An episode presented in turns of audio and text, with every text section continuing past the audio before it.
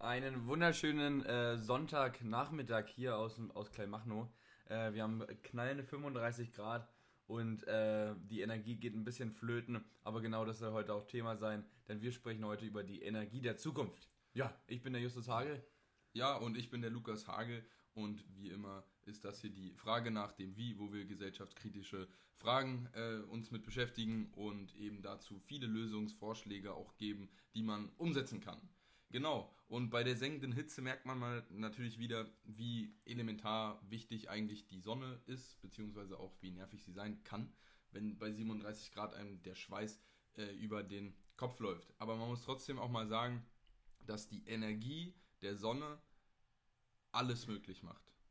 Alles, was Ui. wir überhaupt sind, was, was wir, alles, ob, ob die Mikroorganismen, die überhaupt auf unserem Planeten entstanden sind, ob weiß ich, alles. Unsere Atmosphäre. Äh, Man will ja jetzt hier so viele die Energie, was sagen. Jetzt hör auf. Es geht heute ja, um Energie. Ob das Thema des Wahlkampfs, da muss man nicht groß ausschweifen. Ähm, das wird uns die nächsten 30 Jahre beschäftigen. Es geht ganz klar um Klimaneutralität in den nächsten Jahren. Und da ist Energie, dadurch, dass es den größten Einfluss hat mit Strom, mit Treibstoff, ähm, das Thema, worüber wir einfach reden müssen im ja, Zuge hat, des Wahlkampfs. Es hat schon auch was Philosophisches an sich. Ja, ich weiß jetzt nicht. Also, ob du da jetzt hier die esoterische Energie betrachten musst. Wir wollen. Nee, das ist eine Scheiße. Sowas mache ich nicht. Äh, ich, dazu empfehle ich einfach Carl Sagan. Der ist ja auch egal. Ist, ja. So, es geht um Energie. So, jetzt fang doch mal an hier. Ja, also Energie ähm, ist einfach mal überall. Und wie gesagt, man muss sich erstmal vorstellen, wenn wir jetzt Deutschland betrachten, ne, wie viel verbrauchen wir denn? Ja, und da sind wir derzeit bei einem Verbrauch von 552,9 Terawattstunden. Ähm, Damit kann man jetzt erstmal überhaupt gar nichts anfangen. Ja. Ver vergleich es doch erstmal mit, mit anderen Staaten. Genau. Ähm, und ich vergleiche es einfach mal mit Deutschland 2007 und da ist es um 10% gesunken. Ähm, Wie? Also seit 2007 um 10%? Genau, ist der Stromverbrauch um 10% gesunken. Okay, alles klar. Ähm, und in etwa auf dem gleichen Niveau wie 1990. Also wir verbrauchen tatsächlich in Deutschland nicht wirklich mehr Strom oder sowas, äh, was ja eigentlich mal eine ganz coole Sache ist. Da muss man aber dazu sagen, dass Strom natürlich nicht äh, gleich Energie ist, sondern Energie äh, grundsätzlich viel größerer Begriff ist. Ne? Es geht ja auch um, um Treibstoffe und alles Mögliche. Äh, das kannst du ja so dann nicht direkt pauschal sagen, dass wir da weniger Energie brauchten seit 1990. Genau. Man braucht ja Strom, ist ja nur eine, ist ja nur nichts anderes als elektrische Energie und es gibt ja noch thermische, chemische, potenzielle und kinetische Energie. Äh, also einfach mal hier um Physik, Physik Grundkurs zu machen. Ähm, und man muss sich halt vorstellen, in der Industrie oder so braucht man zum Beispiel, bei, um einen Hof, Hochofen zu betreiben, nimmt man einfach chemische Energie direkt aus der Kohle. Oder wenn wir Gas, ja, oder wenn wir einfach das Benzin vom Auto, ja. Das ist ja alles Energie, was wir irgendwie umwandeln. Und insgesamt verbraucht so Deutschland zum Beispiel 2514 Terawattstunden, also das Fünffache an dem, was wir vorher äh, beim Strom äh, angesagt haben. Das heißt, haben. Strom ist sozusagen ein Fünftel von der Energie, die wir in, im Grunde äh, umwandeln. Genau. Und dabei, und da, da wird es ja jetzt spannend, und bei, dieser, bei diesem Energieumwandlungsprozess, das wissen wir alle, ähm, werden Treibhausgase ausgestoßen und genau das ist nämlich der Punkt, äh, weswegen da eine riesengroße Energiewende eben notwendig wird. Und genau. deshalb müssen wir anschauen, wir sind jetzt momentan bei 50,9 Prozent der sogenannten erneuerbaren Energien, auch wenn sich viele mit dem äh, Begriff natürlich abstreiten, weil die ja nicht erneuerbar sind. Ähm, von daher 50,9 haben wir momentan und Ziel ist natürlich 100%. Ist ja logisch. Wir brauchen eine Klimaneutralität und nicht eine Verringerung von CO2. Von daher ist es zwar ein Zwischenstep, der ganz gut ist, äh, aber noch lange nicht das, wo wir, wo wir sein wollen. Hier will ich aber wieder ganz kurz sagen, dass also diese 50% beziehen sich wieder auf den Strom. Ähm, auf den insgesamt Energiemix sind wir gerade bei 20%. Das also ist so eben vom, vom Umweltbundesamt, äh, habe ich hier die Statistiken vor mir liegen. Genau. Ähm, das heißt aber trotzdem, also es steigt relativ stark. Zum Beispiel 1990 hatte man so gut wie keine erneuerbaren Energien verwendet. Äh, das heißt, wir sind zumindest auf, auf dem Weg äh, in die Besserung und besonders was den Strom angeht. Ja, auf dem Weg der Besserung. Jetzt musst du aber mal überlegen, 1990 hatten wir so gut wie kein Prozent, jetzt haben wir 2021, sind 30 Jahre und wir wollen in unter den nächsten 30 Jahren, also in 24 Jahren, äh, möchten wir bei 100 Prozent sein. Wir sind jetzt gerade mal bei einem Fünftel.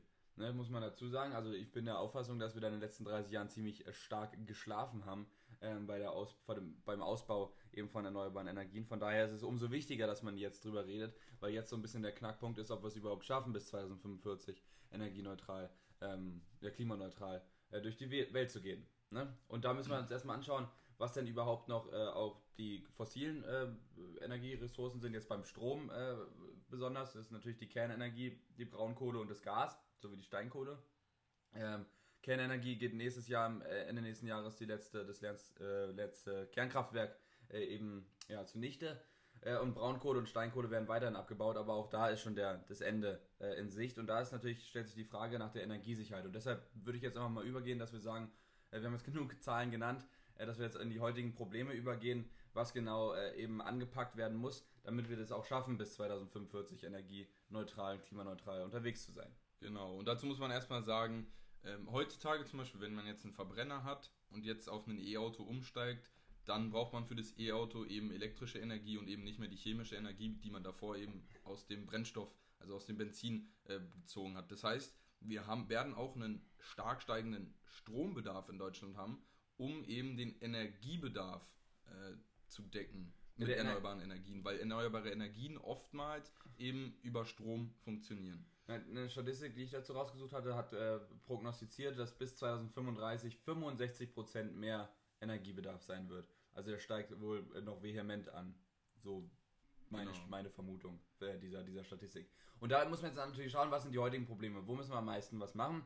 Das ist natürlich erstmal der Umstieg, der total wichtig ist, aber ich würde jetzt erstmal direkt kleinlicher reingehen und zwar ins ganze Stromnetz, den Netzausbau, der ja immer noch viel diskutiert wird, auch gerade in, in den Talkshows, äh, weil es im Wahlkampf ein großes Thema ist was genau müssen wir da machen? Wo muss man da drauf achten? Was äh, fehlt momentan noch? Und ähm, genau, hast du da irgendeine Überlegung? Sagen wir, sagen wir mal so, erneuerbare Energien. Was ist denn, wenn der Wind nicht mehr weht? Was ja, ist denn, ja, wenn ja die Sonne das, nicht mehr scheint? Ja, gut, die wird immer, also ja, ist ein Argument, aber das ist nicht das Punkt, was ein Stromnetz-Netzausbau, was, was der, der Kern der ganzen Sache ist. Sondern es geht schon. Es geht ja darum, dass du einfach die sicher, sicherstellen kannst, dass überall in jeder Steckdose Strom ist die ganze Zeit. Ja, genau, aber das ist ja, wenn der Strom nicht, äh, wenn der Wind nicht weht, wenn die Sonne nicht weht. Äh, Gut, und da muss scheint. ich. Und Sonne und Wind ist ja ein äh, Mixspiel, das heißt, wenn die Sonne nicht scheint, ist meistens Wind. Von daher muss dann, wenn im Norden zum Beispiel im, im Meer ganz viel Wind äh, weht, der Strom runter äh, in die südlichen Gebiete, wo dann pauschal mal die, die Sonne nicht scheint. Von daher ist ganz wichtig, dass das Stromnetz ausgebaut wird. Aber jetzt sag doch mal ganz konkret, was man denn da machen muss ne, ich bin gar nicht der Meinung, dass man das Stromnetz unbedingt ausbauen muss. Ähm, man muss, man redet zwar mal viel über Trassen, aber so wichtig sind Trassen gar nicht, wie viele immer sagen. Weil ich bin der Meinung, man kann hier einen wesentlich regionaleren Ansatz wählen, dass man im Prinzip Verteilungsnetze ausbaut, in gewissen Weisen, ja, ähm, aber diese Übergangsnetzwerke, also diese großen Trassen, nicht unbedingt braucht. Und das, ja, das sage ich, wieso man es war, indem man lokale Speicherung von Energie äh, vorantreibt. Und das ist meiner Meinung nach der interessantere Part, dass man vielmehr sagt, wir versuchen die Energie zu speichern, an, anstatt die Energie mit großen Verlusten über riesige Distanzen zu, zu ja, transportieren, auch wenn man. Also okay, also das Große, was ein Netz also machen muss, ist die Sicherheit gewährleisten, dass wir überall Strom haben.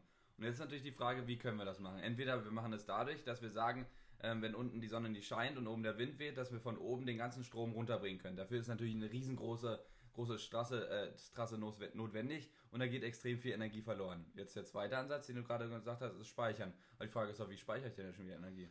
Hier gibt es enorm viele Ansätze. Erster Ansatz sind einfach durch intelligente Systeme. Das ist auch so ein Wort. Wenn man sagt, ja, also intelligente Systeme, ja. kann man nichts anfangen. Ähm, aber das heißt zum Beispiel, wenn man jetzt E-Autos, dass man die eben dann lädt, wenn gerade Strom da ist und dass eben die Batteriekapazitäten von E-Autos zum Beispiel auch genutzt werden können, um kurzfristige Schwankungen im Energiebedarf äh, eben auch abzudecken. Also im Prinzip als Speicher, aber sie könnten auch rückführen ins System.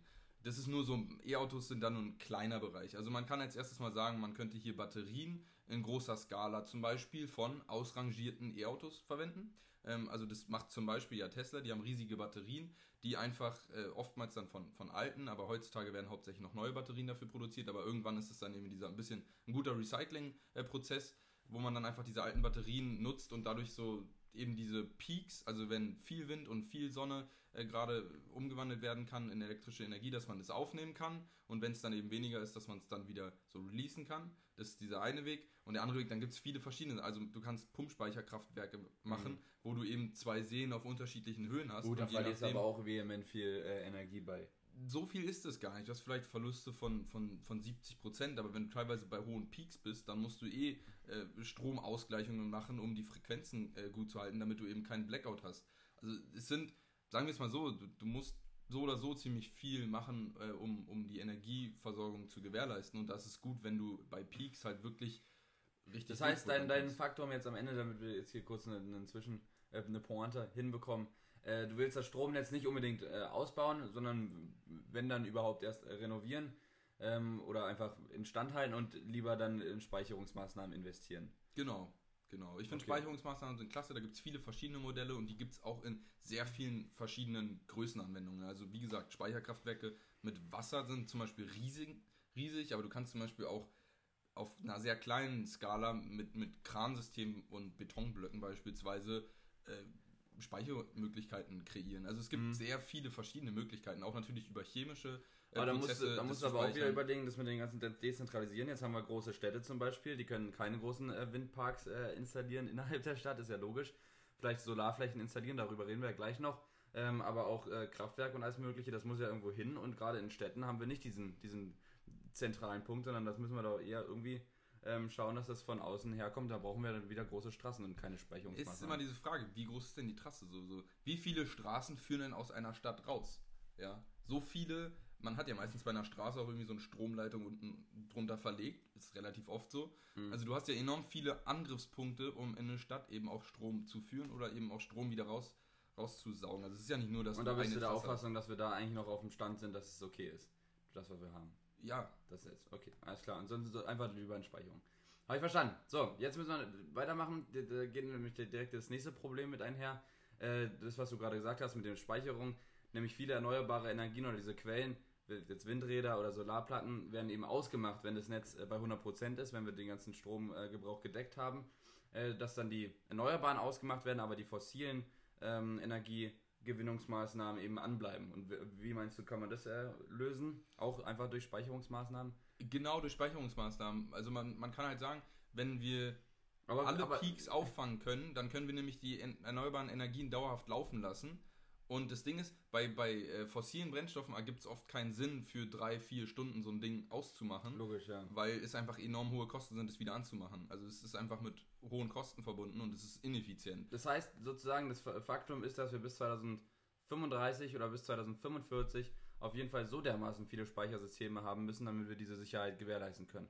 Oder ist es sinnvoll, so viel äh, erneuerbare Energien oder Quellen zu bauen, also so viel Windräder, Solaranlagen, dass wir eigentlich so krass viel mehr Strom produzieren, in Anführungsstrichen, äh, als wir überhaupt brauchen, sodass wir dadurch die Sicherheit gewährleisten können.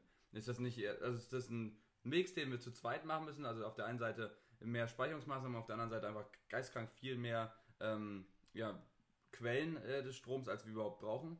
Muss man das, ist das so? Ja, also ich würde auf jeden Fall sagen, wir brauchen richtig viel erneuerbare Energien und dabei meiner Meinung nach auch fast nur Solar- und Wasserkraft. Ähm, einfach ja, klatscht die Dächer zu. Aber da kommen wir gleich ja noch dazu. Äh, also wir brauchen jetzt erstmal, ja genau, jetzt erstmal nochmal weitere Produkte, äh, weitere, weitere Probleme, nicht Produkte. Ich, ich, Ach so, ja, und ich du hast du dermaßen. Du, du, hast ja schon, ja, es ist unvorteilhaft, aber das ist die Sonnenenergie. Ähm, genau, aber du hast ja, es kann ja sein, dass dann mal ab und zu, wir haben jetzt zum Beispiel heutzutage noch nicht so riesige Speichermedien etc. Und dann braucht man trotzdem mal Energie schnell. Was kann man denn da dann beispielsweise ganz Gutes verwenden? Ja, es gibt, es gibt die Möglichkeit natürlich Erdgas als Brückentechnologie zu verwenden. Ich meine, jetzt kennen wir alle diesen Nord, Nord Streams 2, äh, worüber ganz viel Erdgas eben gefördert werden soll, beziehungsweise einfach transportiert werden soll äh, von Russland zu uns, um äh, eben diese Erdgasmöglichkeit anzugreifen. Und zwar ist Erdgas, ähm, ja, hat einen relativ guten Ruf, weil es deutlich weniger CO2 und Feinstaubemissionen ähm, ja, in, die, in die Luft gibt, als eben äh, zum Beispiel das Kohlekraftwerk oder ja, sagen wir einfach so, hm? Erdgas ist im Vergleich zu, zu eben Rohöl, also, oder also den Produkten aus Rohöl, also Kerosin, Benzin oder auch Diesel, ist es einfach energiedichter. Das heißt, du hast mehr Energie auf weniger Platz und du hast eben wirklich nur das Erdgas und du hast nicht irgendwelche ja, anderen Sachen. Vor allem Feinstaub ja, entsteht dabei nicht. Andere Sachen insofern, als dass jetzt herausgefunden würde, dass natürlich riesen viele ähm, Methanstoffe äh, durch Erdgas, bei de, also bei der Förderung von Erdgas äh, rausgehen. Und Methan haben wir in der letzten Folge gelernt, ist wesentlich äh, umweltschädlicher als äh, CO2. Von daher ähm, ist das nur mehr Schein als sein, als dass Erdgas überhaupt äh, Klima äh, unschädlicher ist als äh, jetzt zum Beispiel, na gut, als Kohle schon, aber als weitere fossile Hier, Möglichkeiten. hier will ich aber noch was Cooles sagen. Ähm, Methan ist an sich eine interessante Sache, weil man nämlich äh, durch Elektrolyseverfahren zum Beispiel aus Methan relativ gut äh, Wasserstoff herstellen kann. Genau, aber das kannst du ja auch zum Beispiel umwandeln. Also man kann ja auch einfach einen Umstieg machen auf, also was heißt einfach, aber man kann ja auch umsteigen auf synthetisches Gas. Das wäre auch noch eine Mö- Brückenmöglichkeit, wobei das auch schon wieder ein fossiler äh, Stoff wäre. Dass du eben aus Wasserstoff und Methan dann wieder dieses, dieses Gas herstellen kannst. Genau. Aber wie willst du das Methan denn groß auffangen, wenn du das einfach in einen Motor verbrennst oder in anderen Erdgasanlagen? Nein, du machst ja in Elektrolyse. Ich weiß gar nicht jetzt, ich kann ja jetzt nicht sagen, was für eine chemische Zusammensetzung Methan hat, aber wenn du ja das, Keine Ahnung. wenn du ja natürlich. Aber du brauchst ja erstmal das, den Stoff, den musst du ja irgendwie abspeichern, abf abfiltern können. Ja, Also das, das, das Wichtigste, die Kernessenz an dieser ganzen Sache ist, dass es gar keinen Sinn ergibt. Das ist das, was ich sagen möchte, da großartig jetzt in die Technologie zu investieren, auch in Sachen wie Nord Stream 2 zu investieren, weil das grundsätzlich ähm, zementiert das jahrzehntelange Abhängigkeit. Ja, gerade der Nord Stream 2, wir sind dann von Russland abhängig für unsere Energiesicherheit. Äh, das bringt uns überhaupt nichts, das ist eine klimaschädliche Ressource, die wir haben. Und man muss da jetzt nicht, nicht großartige Investi Investitionen reinfördern, wenn wir wissen, wir müssen bis 2045 klimaneutral sein. Das ist das große Ziel. Äh, und dabei die Energiesicherheit zu gewährleisten, ist auch das große Ziel. Äh, aber mit jetzt da riesengroßen Investitionen in eben die falsche Richtung, äh, nur um diese Sicherheit eben zu haben, obwohl wir sie auch erreichen könnten, wenn wir die Investitionen eben in andere Sachen stecken, sehe ich halt ein, als total fehlerhaft. Das ist die Quintessenz, die ich so sagen müsste, dass Erdgas keine Brückentechnologie ist, sondern ähm, ja, eigentlich auch Quatsch. ich gebe dir an sich recht, ähm, bis auf bei dem einen Punkt, dass man Abhängigkeiten schafft von Russland. Ich finde, es wird irgendwie immer so. Auf der anderen aber Seite so, ich, nicht? Ja, auf der anderen Seite gibt es aber Deutschland eine wesentlich bessere Position, zum Beispiel um einzukaufen im Vergleich. Äh, da, da wird einem Wen Man hat dann eben eine geringere Ein Abhängigkeit von den USA, von, von eben auch Saudi-Arabien und den ganzen Staaten, wobei man mittlerweile aber nicht mehr so viel bezieht, und eben von den Niederlanden und Norwegen. Ja, aber ist ja egal. Nur weil ich dann nochmal neuen dabei habe, heißt ja nicht, dass ich abhängig bin von anderen Staaten. Nur weil ich jetzt von mehr abhängig bin. Es geht ja darum, dass Deutschland da die Souveränität für sich selber hat. Oder die EU. Da müssen wir als EU denken. Ich denke, Energiesicherheit ist auch militärisch gesehen ein ganz, ganz kräftiger Angriffspunkt. Von daher ist es ganz wichtig, dass Deutschland selbstständig äh, in der Lage ist, ähm, sich en ener energetisch, kann man sagen, energetisch zu, zu ähm, haushalten. Ja, genau. Und äh, auch aus so einem Gesichtspunkt ist es klug, einfach dezentral, weil wenn du natürlich nur fünf Kraftwerke hast, die all deinen Strom produzieren und du, die kann man einfach außer Gefecht setzen. Genau, Aber ich glaub, jetzt, geht- jetzt geht es ja darum, nicht doch, jetzt geht es ja ganz genau darum, um diese Zukunftsmodelle, wie man es denn jetzt schafft, dass wir bis 2045 eben energieneutral sind. Wo genau muss man jetzt rein investieren, was genau muss man machen, was muss vielleicht auch die Politik machen, sei es Subventionen, Investitionen ähm, und was muss für den Br- Verbraucher einfach passieren, damit es äh, einfach Sinn ergibt, ähm, ener klimaneutralen, äh, klimaneutrale Energie, klimaneutralen Strom äh, zu, zu beziehen. Okay, dann habe ich eine Frage an dich. Mit welcher Technologie sollen wir denn jetzt anfangen? Ich habe ein paar. Das sind ein paar Jahre, und da- wir müssen uns knapp halten, wir sind bei 18 Minuten. Also so, so weit aus kannst, ausführen kannst du da jetzt nicht. Dann fangen wir einfach Ey. mal ganz schnell an mit dem Wasserstoff. Ähm, Wasserstoff wird ja oftmals hoch gehandelt irgendwie, vor allem in Deutschland. Äh, viele sehen darin die totale Zukunft. Äh, ich sehe darin eher die Zukunft, also ich sehe es eher als den Champagner äh, in der, ja, wie sage ich das jetzt? Den, den Champagner in der Energie, in der neut klimaneutralen Energie. Äh, wieso? Weil er einfach, ja, man muss ihn erstmal umwandeln. Und zum Beispiel, ich habe eine Grafik, wenn man äh, zum Beispiel ein Auto mit Wasserstoff betreiben würde, dann bräuchte, hätte man insgesamt, könnte man nur 26% von der Energie, die man durch erneuerbaren Strom äh, im Prinzip Gewonnen hat. gewonnen hat, umwandeln. So, bei einem Elektromotor sind es 70%, bei einem Verbrennungsmotor mit E-Fuels sind es 13%. Da komme ich auch nochmal gleich zu sprechen. Äh, das heißt einfach mal, Wasserstoff ist meiner Meinung nach vor allem im Auto relativ ineffizient äh, und da, daher nicht so gut. Aber jetzt muss man gucken, wie funktionieren denn beispielsweise Hochöfen oder wie gewinnt man Stahl oder auch Ammoniak? Äh, also zum Beispiel so schwer Industrie oder in der Chemie oder auch eben wie gesagt im Stahl, Aluminium etc. Und dann fällt relativ schnell auf, dass derzeitige Verfahren, da benutzt man Koks, äh, also aus, aus Kohle beispielsweise, äh, oder eben auch Gas, um die Hochöfen zu betreiben. Und das ist enorm ineffizient und dabei wird enorm viel CO2 einfach äh, freigelassen. Und ja, da muss man halt überlegen, okay, wie kann man grünen Stahl produzieren? Und Stahl hat echt einen ziemlich mächtigen äh, Anteil am, an der CO2-Bilanz beispielsweise in Deutschland. Das heißt, hier kann man natürlich überlegen, wie kann man das machen? Das kann man mit Wasserstoff machen. Und da gibt es dann wieder verschiedene Verfahren. Da kann ich jetzt leider nicht zu tief reingehen. Das ist dann irgendwie Werkstoffkunde, wie du da irgendwas rummachst. Rumhantierst auf jeden Fall hast du dann keinen Hochofen mehr. Äh, und dann hast du aber, also man kann halt heutzutage wird halt diskutiert, dass man eben die Erdgas-Pipelines aus eben dem Norden äh, Deutschlands oder eben auch den Häfen Niederlande und so weiter eben in den Süden führt und in diesen Industriegebieten ähm, Ruhrregionen eben damit verbindet. Und das ist zum Beispiel ein ziemlich cooler Ansatz, wie man Wasserstoff gut benutzen kann. Ähm, ansonsten sehe ich bei Wasserstoff höchstens Anwendungsbereiche bei Flugzeugen, äh, aber da ist derzeit einfach noch nicht die Technologie da und wir brauchen diese Technologie und deswegen bin ich hier der Meinung, wir brauchen definitiv von der Regierung hier Anreize, äh, so Technologie zu entwickeln, weil vor allem bei Flugzeugen ergibt ja elektrischer Antrieb keinen Sinn, weil es einfach zu schwer ist und beim Flugzeug zählt jeder Kilogramm. Genau. Alles klar.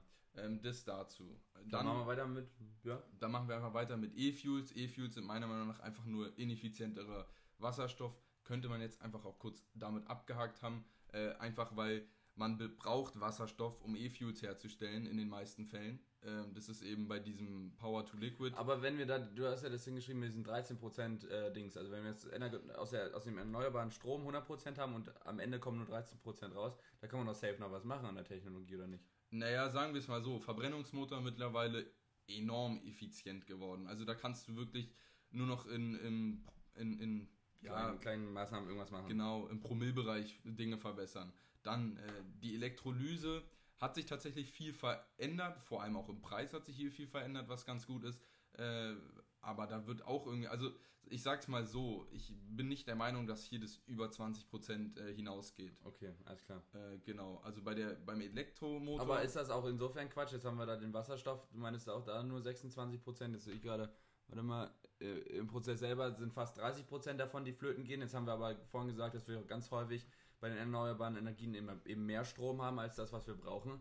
Ähm, ist da nicht dann diese 30 Prozent, dann haben wir insgesamt 56 Prozent von dem, was wir überhaupt am Anfang äh, haben. Ist das nicht ausreichend, weil du auch meintest, dass so ein Pumpspeicherkraftwerk eben 70 Prozent verliert äh, an Strom? Da hätten wir hier ja dann 56 Prozent. 30 Prozent verliert und 70 Prozent kann es konservieren. So. Aber ja, klar, ich gebe dir recht auf jeden Fall, dass so solche Möglichkeiten, dass man eben chemische Energie, also elektrische Energie in chemische Energie umwandelt, eben indem man Erdgas, also in Form von solchen E-Fuels oder eben auch Wasserstoff äh, irgendwie herstellt in dem Prozess, wenn man eben solche Peaks hat. Und du kannst halt dann den, so, so Fuels kannst du halt relativ einfach transportieren. Ich meine, wie gesagt, wir haben riesiges Tankstellennetz, man hat viele so Transporte. Also es ist einfach äh, logistisch auch zu transportieren, äh, wenn man mal an Orten viel hat und an anderen nicht. Wenn man eben so ein dezentrales System hat, dann braucht man nicht unbedingt direkt eine Trasse, um das Ganze zu transportieren, sondern dann kannst du halt den Wasserstoff und die, die Treibstoffe so transportieren. Alles klar, habe ich verstanden. So, machen wir weiter mit der Solarenergie.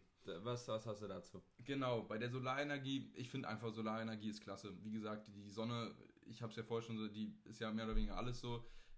Unsere Erde trifft jede, also trifft 1,5 Zeta-Wattstunden. So, so viel Energie strahlt die Sonne auf die Erde. Also 1,5 Zeta-Watt pro Stunde kann man sich so vorstellen. Ähm, und das ist um, um zu wissen, was Zetawatt ist, das ist über eine Billion mal das, was wir momentan brauchen. Nein, nein. Doch.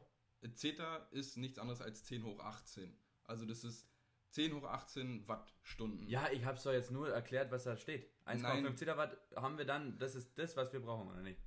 Nein, ist es leider nicht. Es ist nur 37.000-fache von dem, was derzeitig die Menschheit an Strom verbraucht. Aber trotzdem, also ich meine, die Sonne strahlt jede Stunde das 37.000-fache an Energie auf die Erde als das, was die Menschheit braucht.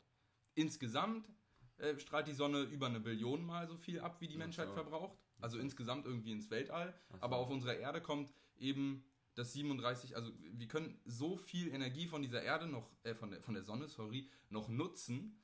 Und Solarenergie ist einfach ein enorm effizienter Weg, um diese Energie direkt zu nutzen. Hm. Ja, ich meine, wenn du Windenergie hast, dann muss irgendwie erstmal der Wind entstehen und so. Okay, ist auch voll effizient, ist auch gut so dass wir das so machen. Aber Solarenergie, vor allem du hast, wir haben riesige Flächen auf der Erde, wo du fast keine Wolken hast, wo die Sonne direkt einstrahlt, beispielsweise die Sahara, um es einfach nur so zu nennen. Genau, aber nochmal, genau das mit der, mit der Sahara wollte ich nochmal ganz kurz äh, sagen. Da gibt es auch ein großes Modell, da haben wir jetzt leider die Zeit einfach nicht zu, um da großartig zu diskutieren.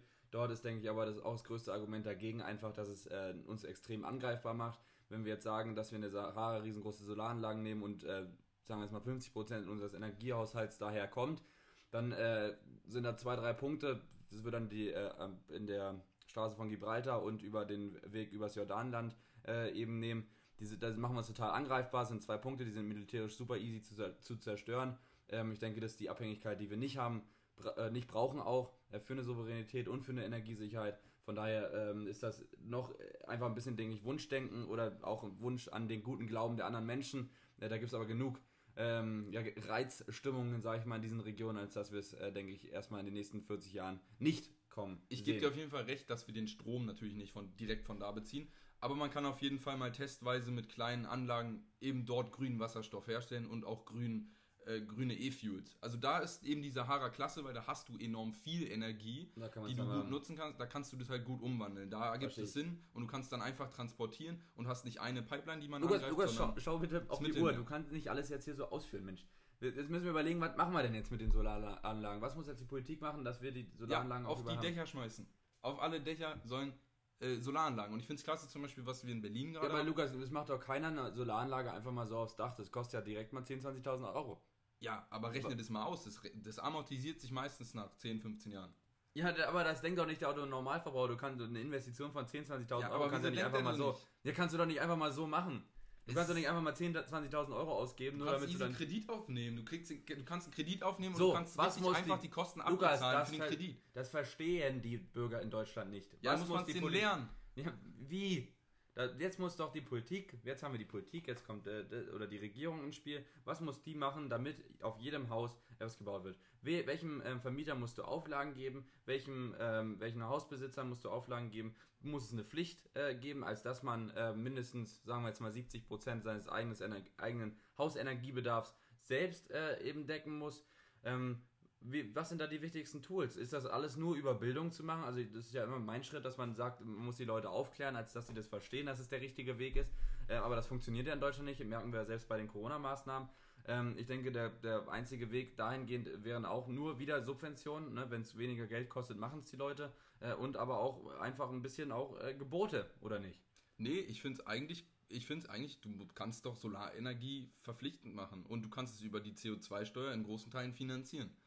So, die CO2-Steuer haben wir jetzt nicht momentan, aber die wäre dafür wieder ein. Wir, wir haben ja sogar mittlerweile eine und die bringt sogar bis 2023 20 Milliarden Euro, so. die man äh, verwenden kann.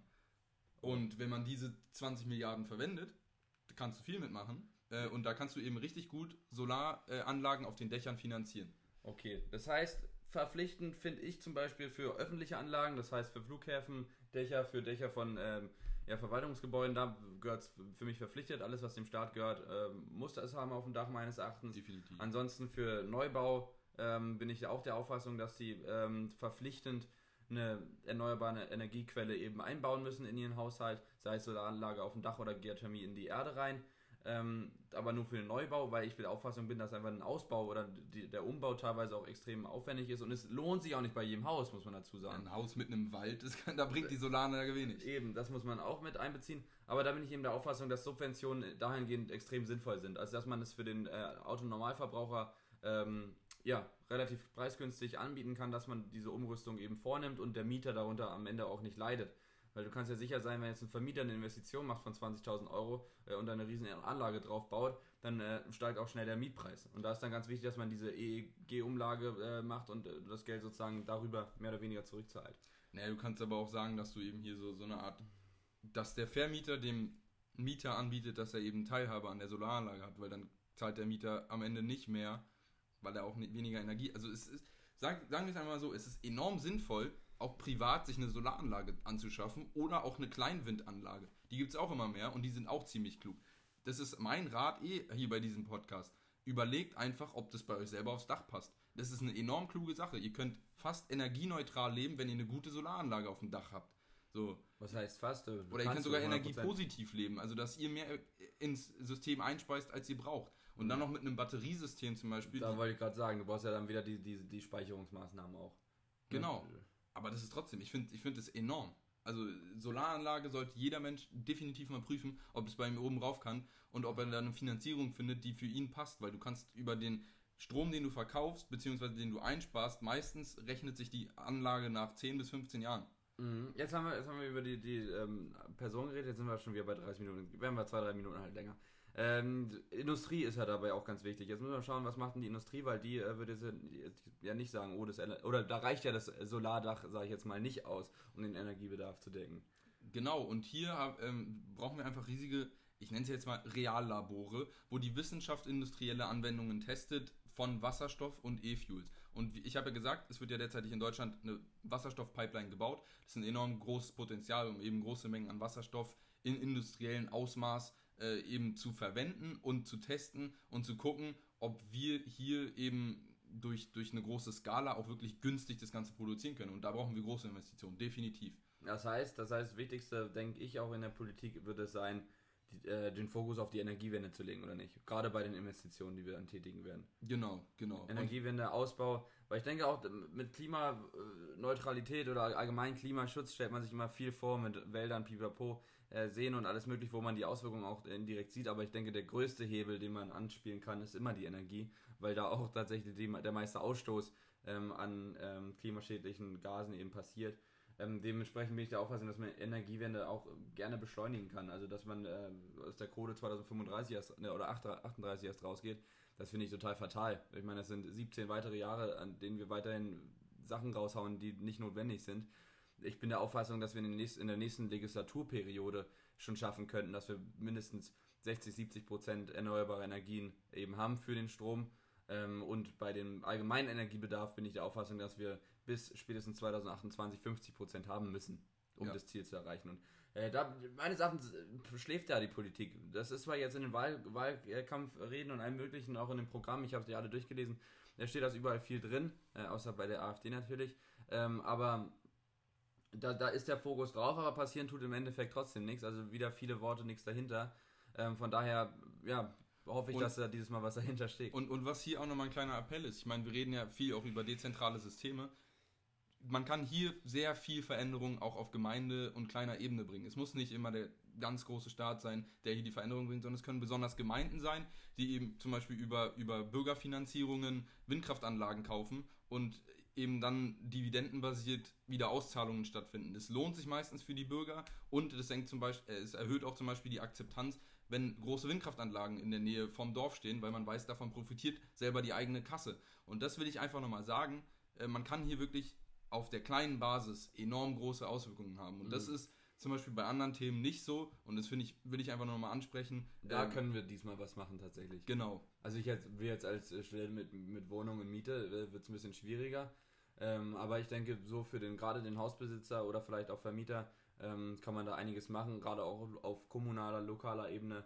Ähm, von daher denke ich ein ganz, ganz, ganz wichtiger Punkt, auch in den nächsten, wie gesagt, sechs, sieben Jahren, ähm, wo ein bisschen eine Trendwende dann auch stattfinden muss. Und äh, da müssen wir dann im September das anständige Kreuz äh, setzen, damit wir da nicht ähm, ja, falschen Weg einschlagen. Ja, damit man nicht Stillstand oder sowas äh, ja, riskiert. Genau. Und genau, damit hoffen wir, konnten wir euch wieder weiterhelfen, äh, wie erneuerbare Energien, wa was man hier machen kann. Und natürlich, wenn man sich weiterbilden kann, gibt es hier einfach viele Möglichkeiten. Ähm, ich kann da Podcast zum Beispiel empfehlen, der heißt Unser. NRG. Unseren Podcast natürlich immer empfehlen. ähm, der hat über 40 Folgen, wo es eben um Energiewende geht, mit, meistens mit sehr langen und, und interessanten Gesprächen. Oder natürlich auch, es gibt viele Bücher, es gibt enorm viel zur Energie. Lest euch da mal rein, es ist unglaublich interessant, äh, weil das Potenzial riesig ist. Genau, alles klar. Wollen wir noch Fragen machen an den Hörer? Ich weiß gar nicht, genau. so viele Fragen kann man sich da eigentlich nicht. Ich habe eigentlich nur eine einzige Frage. Ähm, und die ist einfach so: Habe ich eine Solaranlage auf dem Dach? Und natürlich, wenn nein, äh, wie weit denkt man, dass sich sowas realisieren kann? Man kann oftmals so Experten oder man kann, es gibt auch Rechner im Internet, wo du eben so ein bisschen einfach, du musst nur die Dachneigung wissen und du musst die Ausrichtung wissen und angeben, ob da ein paar Bäume oder sowas sind und dann kannst du meistens ausrechnen, wie viel die die Solaranlage produziert. Macht sowas mal und ich garantiere euch, dass die Ergebnisse meistens ziemlich interessant sind, wenn man dann eben so Kredite sich dafür anzeigen lässt. Ziemlich interessant, coole Sache, das ist meine Sache. Alles klar, perfekt. So, dann, dann muss ich jetzt unter die Dusche, ich schwitze nämlich wie Sau. Ja. Alles klar. Wir wünschen euch noch einen schönen Sonntag. Ade. Ciao.